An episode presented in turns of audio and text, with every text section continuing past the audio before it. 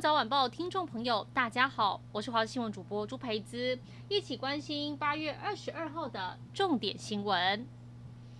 高雄大寮区朝兴路一家家具仓库，昨天晚间突然传出火警意外，由于里头堆放大量易燃物，整个厂房几乎被大火吞噬。虽然没有人员受困伤亡，但业者看到要出货给百货公司的展示柜全部烧光，让他不知该如何是好。目前环保局也针对周边空品持续进行监测。昨天是国际流浪动物日，却成为一百五十四只走私猫的断魂日，让很多动物团体、爱猫人士无法接受。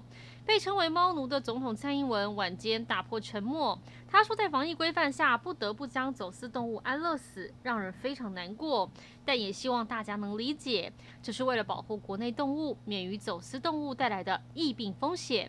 前院长苏贞昌早上也举例说，当年口蹄疫不止让养猪业破产，也扑杀超过四百万头猪，这是防疫的最高要求。未来也会思考到底要怎么做会更好。影剧消息：第三十二届金曲奖颁奖典礼在疫情中举办。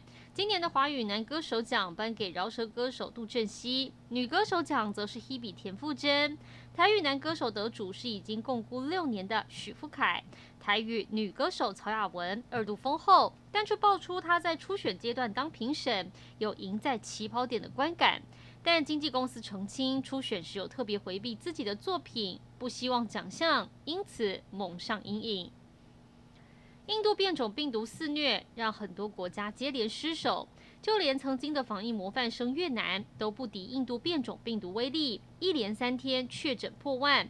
二十一号通报新增一万一千三百多例确诊，目前共累计六个台商在地染疫病逝。为了防堵疫情，河内把原有的封城令再度延长十五天。另外，越南第二大城市胡志明也沦陷，从二十三号起实施居家禁足令，意外引起民众恐慌，抢购粮食跟生活必需品。一起来关心天气。今年第十二号轻度台风奥麦斯，今天是最接近台湾的时候，但是其实它距离台湾还是有三百到四百多公里远，对台湾影响并不大。只是基隆北海岸、东部海岸要小心，可能会有长浪发生。各地天气部分还是高温晴朗的好天气，但是要小心会有午后雷阵雨。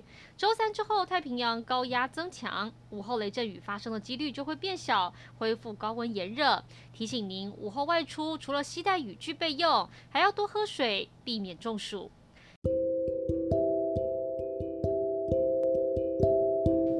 这节新闻内容，感谢您的收听，我们再会。